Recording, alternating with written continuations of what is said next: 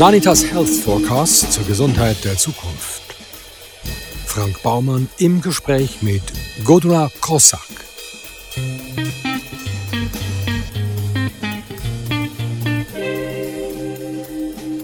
Professor Dr. Godula Kossak unterrichtet Soziologie und Sozialpsychologie an den Fachhochschulen Köln und Frankfurt am Main. Seit 1981 ist sie als ethnologische Feldforscherin bei den Mafa in Nordkamerun tätig.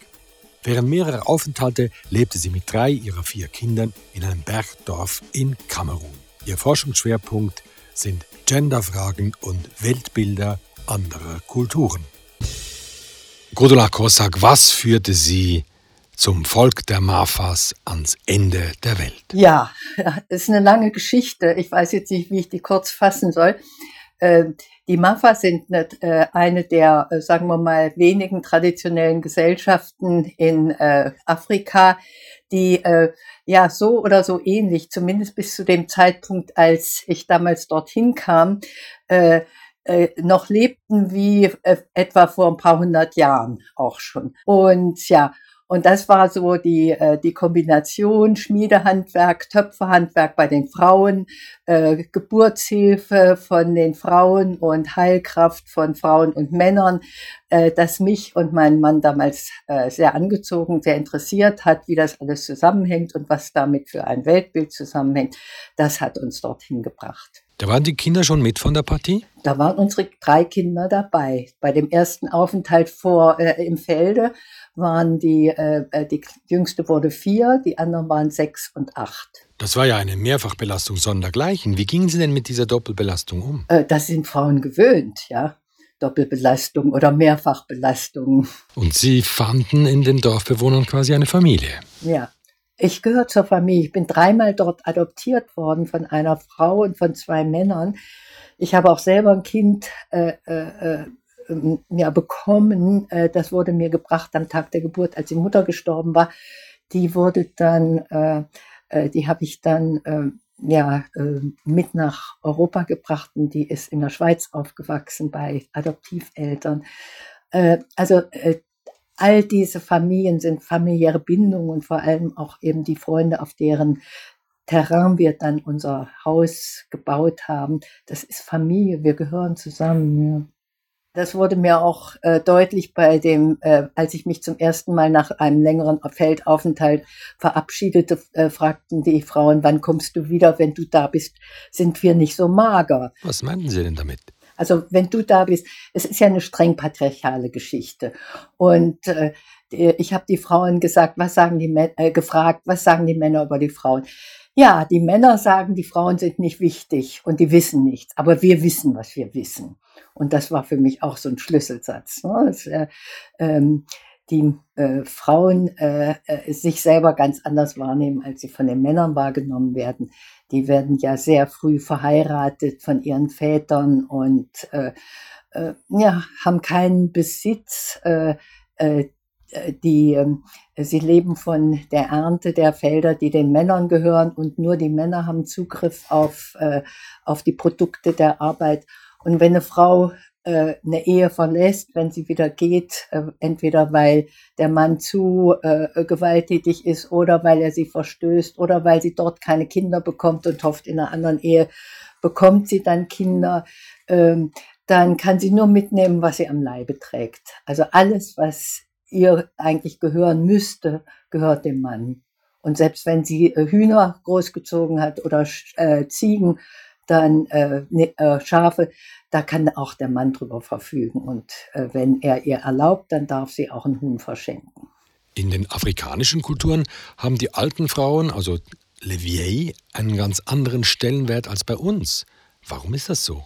Die äh, alten Frauen, äh, so wurde mir gesagt, äh, verlieren körperliche Kräfte, aber sie ähm, äh, gewinnen an geistiger Kraft. Das heißt also, äh, äh, ein äh, zum Beispiel der, das Wort einer alten Frau, wenn das unfreundlich ist, das wirkt. Also in anderen Worten, ein, eine alte Frau, die jemanden verflucht, äh, die hat äh, äh, ja, äh, da hat ein Mann, äh, da hat jeder Mensch Respekt vor. Das lässt man lieber nicht auf sich zukommen, weil sie Wirkkraft hat.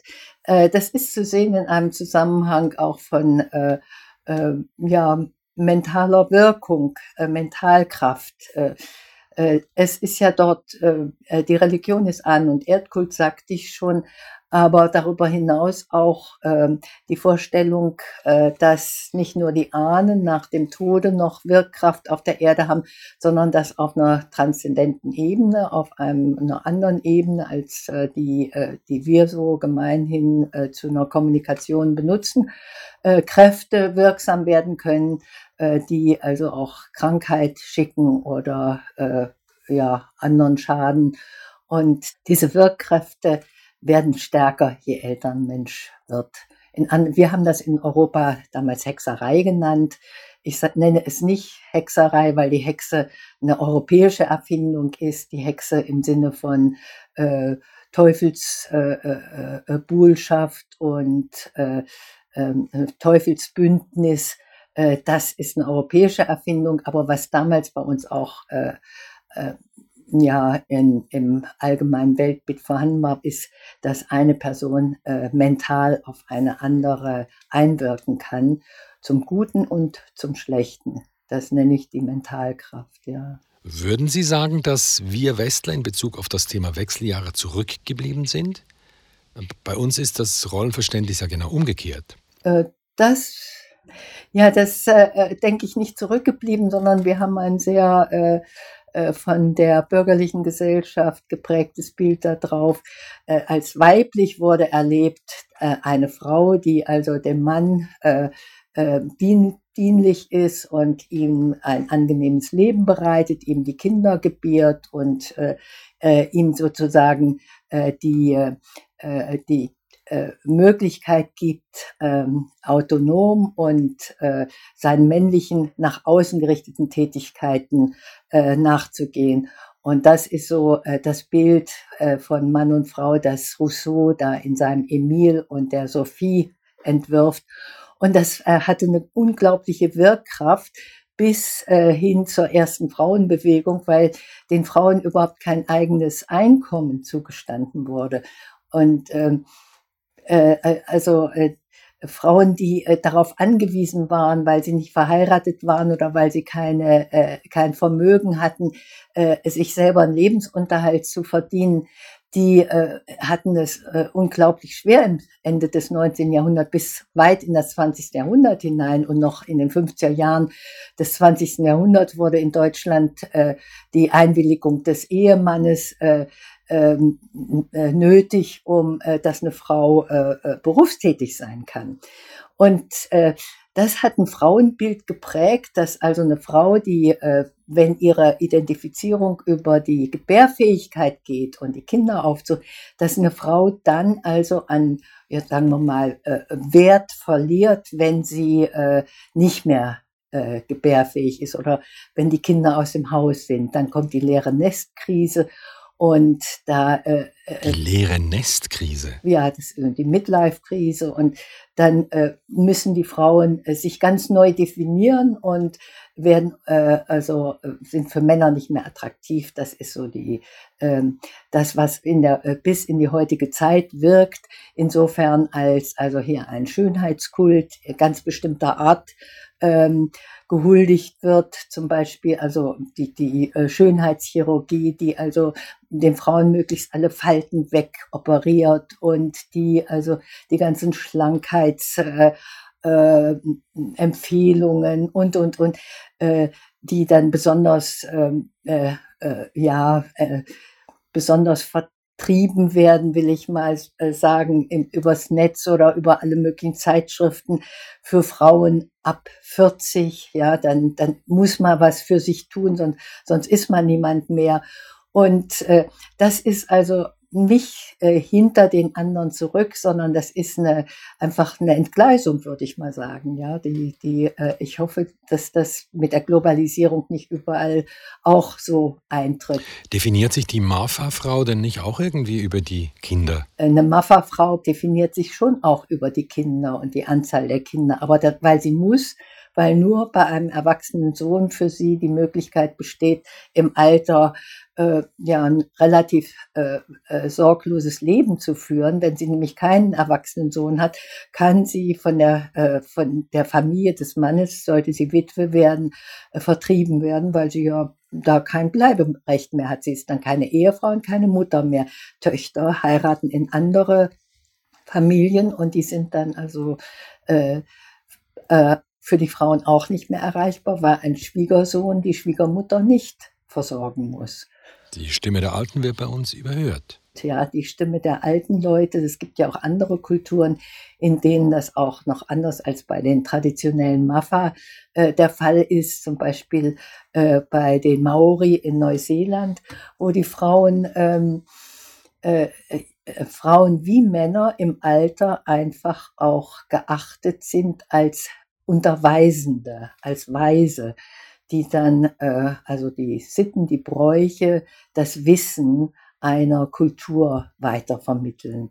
Und das ist dort eine sehr geachtete Tätigkeit. Die haben auch öffentliche Funktionen, die Frauen auch bei den Versammlungen haben sie also nicht nur Mitsprache, sondern sie sind gleichberechtigte ähm, Gesprächspartner in, in den öffentlichen Angele in den äh, ja, Stammesangelegenheiten. Äh, das Thema Wechseljahre bei der Frau ist hierzulande ja doch eher negativ besetzt. Mhm. Was müsste man denn tun, damit äh, die negative Assoziation verschwindet? Das Frauenbild ändern, ja, sich sagen, äh, nein, also äh, äh Mittlerweile ist es ja so, dass sehr viele Frauen auch berufstätig sind. Und ich denke, das ist auch das Wichtige, dass Frauen immer, auch wenn sie Familienmütter äh, äh sind, dass sie immer auch eine Orientierung nach draußen haben und sich nicht so einschränken, dass sie nur für Kinder und ähm,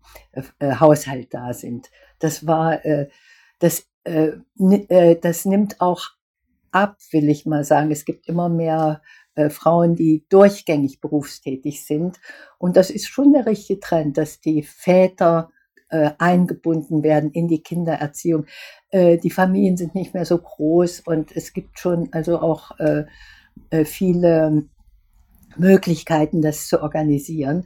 Aber wir haben jetzt in der Corona-Krise gemerkt, dass dann, wenn, äh, wenn so diese außerhäusliche Tätigkeit mal nicht so äh, möglich ist äh, bei dem Homeoffice, ja, dass Frauen wie Männern äh, angetragen wird, dass dann äh, die Männer die Tür zumachen und sagen, ich darf nicht gestört werden. Und dass die Frauen also dann diesen, äh, dieses Multitasking bewältigen müssen. Ja, dass die Kinder, die, äh, die werden dann irgendwie vor, vor das Handy, vor den Computer gesetzt, aber wenn die dann keine Lust mehr haben, äh, wen sprechen sie an? Die Mutter. Ja, die Mutter muss aber auch gleichzeitig noch, äh, also ihre Arbeit verrichten, die muss gleichzeitig kochen.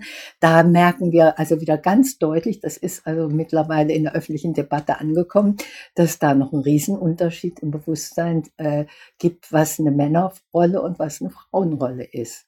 Anders als bei der Frau sind beim Mann die Wechseljahre ja eher ein Tabuthema. Dabei leidet ja fast jeder dritte Mann in irgendeiner Form an den Symptomen.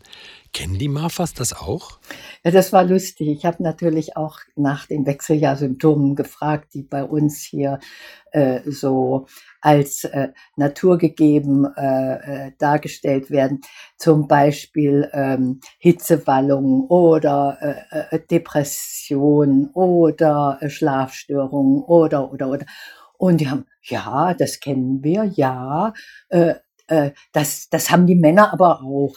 Und es wird deshalb nicht auf äh, irgendwie Hormonumstellung ähm, äh, zurückgeführt, sondern auf älter werden. Und äh, insofern, also ich denke auch noch vieles, was äh, hier äh, äh den, äh, dem biologischen Prozess der Hormonumstellung zugeschrieben wird, äh, kann auch ganz andere Ursachen haben. Das wurde so in, äh, ja, sagen wir mal, vor 20, 30 Jahren noch äh, fast ausschließlich auf die Hormone zurückgeführt. Und eine Frau, die zum Frauenarzt ging, kriegte also äh, äh, wie automatisch dann die, äh, das äh, Rezept für die entsprechenden Hormone zugeschoben. Und wenn sie das nicht nehmen, dann sind sie selber dran schuld, wenn sie äh, Brustkrebs kriegen oder dann, dann geht es ihnen schlecht. Ja, das ist eine Krise, die muss medizinisch bewältigt werden.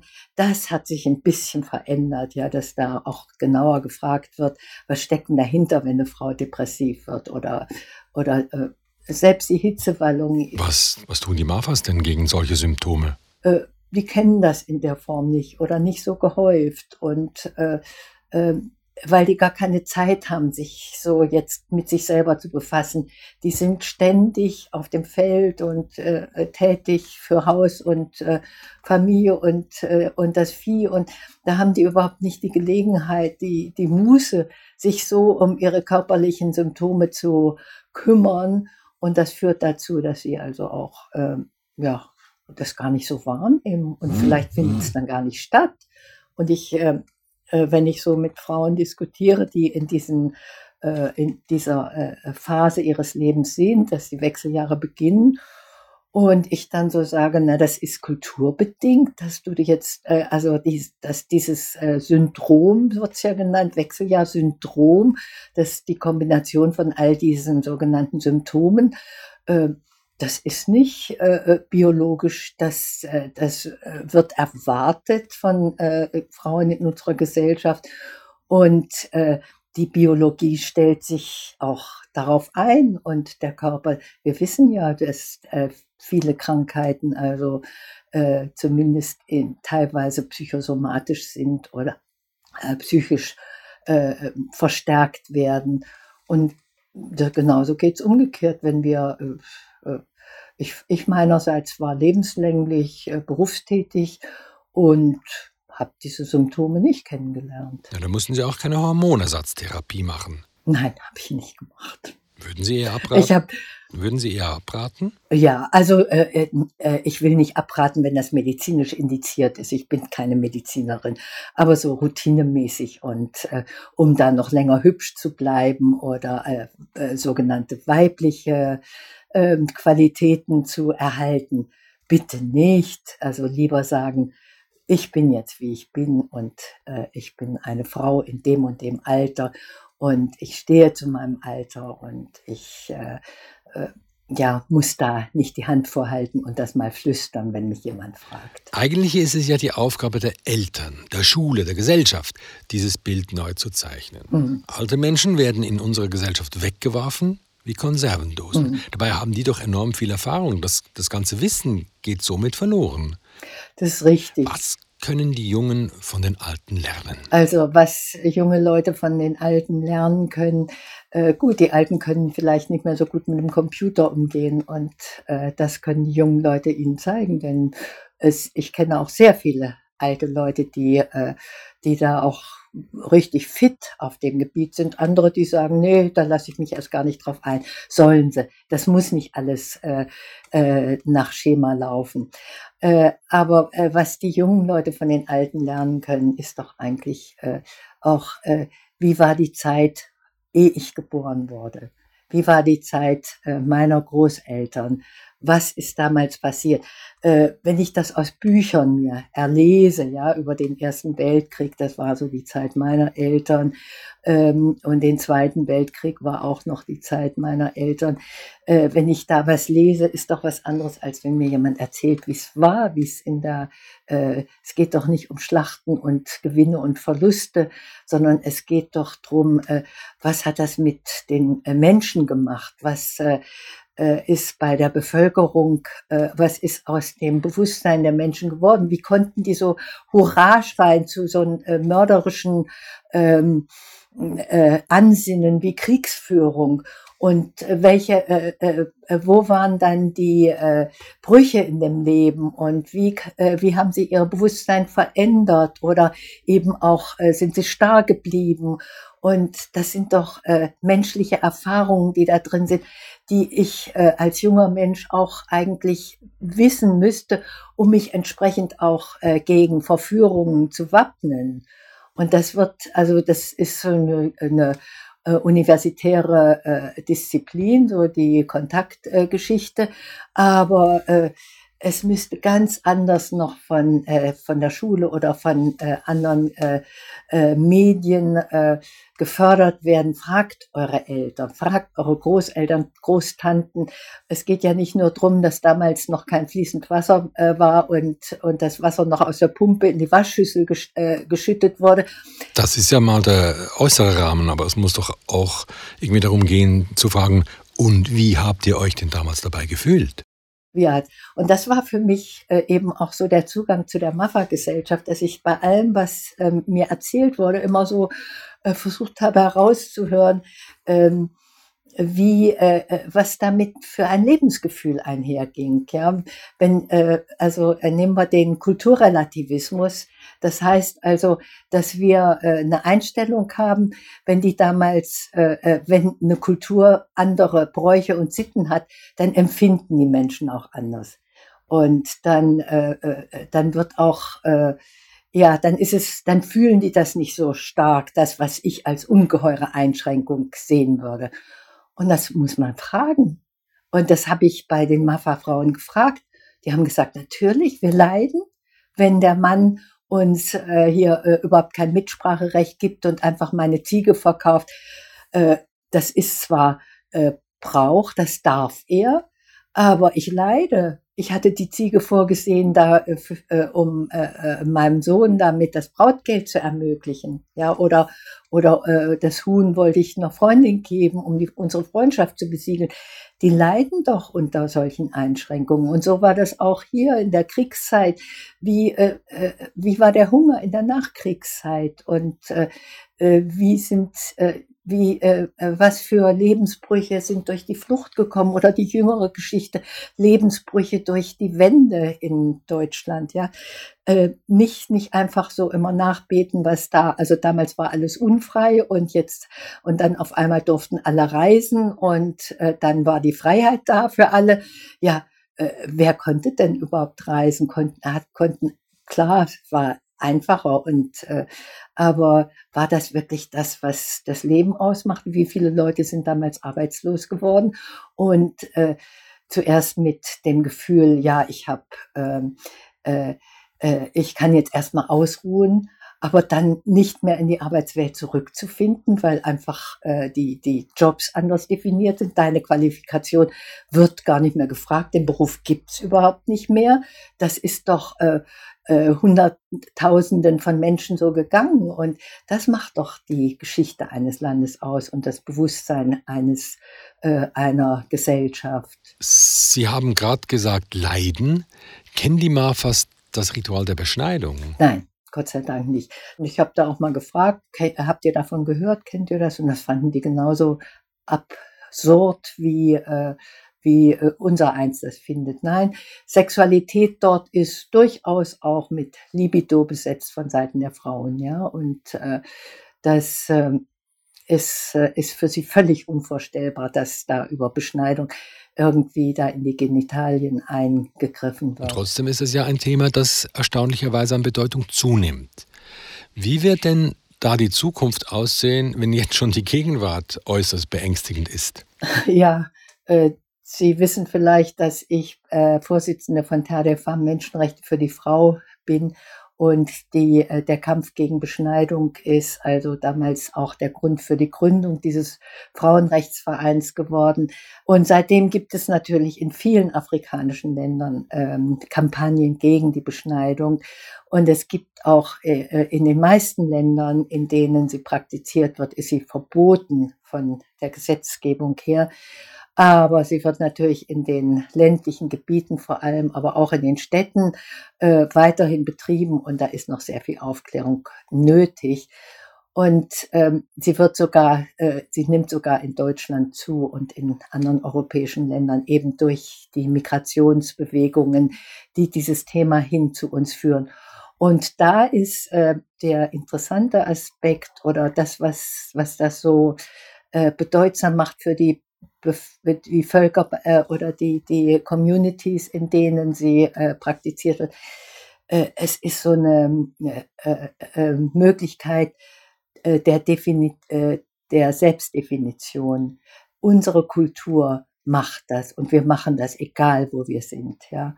Und da wird nicht gefragt, äh, was macht das eigentlich mit euch? Und äh, ähm, ja, da ist einfach sehr viel Aufklärung und eben auch gesetzliche, äh, äh, ja, wir haben ja auch ein Gesetz gegen in Deutschland und ich denke auch in der Schweiz gegen die, äh, äh, dass die Beschneidung illegal macht.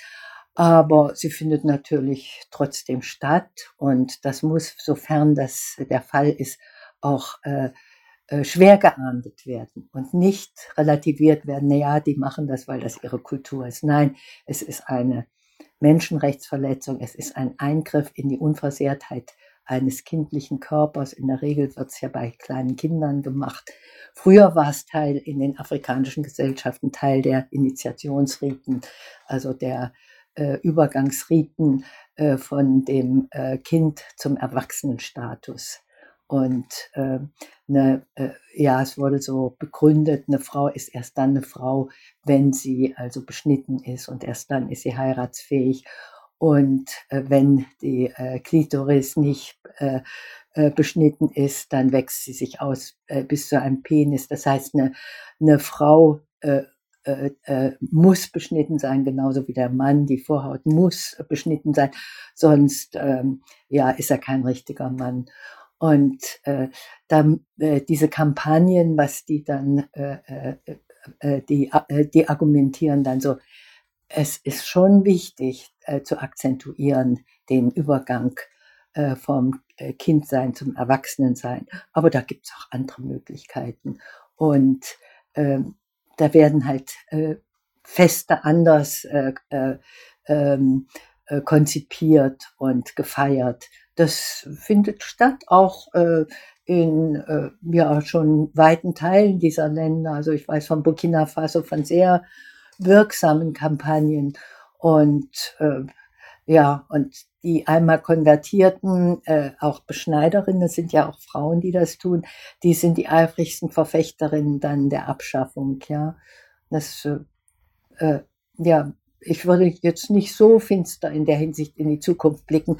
Wir müssen in unseren Ländern, ja, in, da wo die Frauen hinkommen oder die, äh, die Migrantinnen hinkommen und äh, das beibehalten wollen, da ist viel Aufklärungsarbeit nötig und auch äh, äh, ja eine, eine strikte äh, gesetzliche Vorgabe, ja, und dann äh, zum Beispiel äh, der FAM will auch äh, verbindliche äh, U-Untersuchungen haben, damit äh, äh, so ein Eingriff dann auch äh, deutlich wird. Ja, Untersuchung äh, der Mädchen und Knaben, damit das nicht nur äh, an den Mädchen festgemacht wird, äh, bis äh, 18 Jahre, dass, dass dann einfach äh, die dann auch eben eine gynäkologische oder eine urologische Untersuchung beinhalten, dass da rechtzeitig also Missbrauch äh, aller Art und eben auch die äh, Frage der Beschneidung ähm, äh, festgestellt werden kann. Und dann muss es eben auch zu einer Strafverfolgung kommen.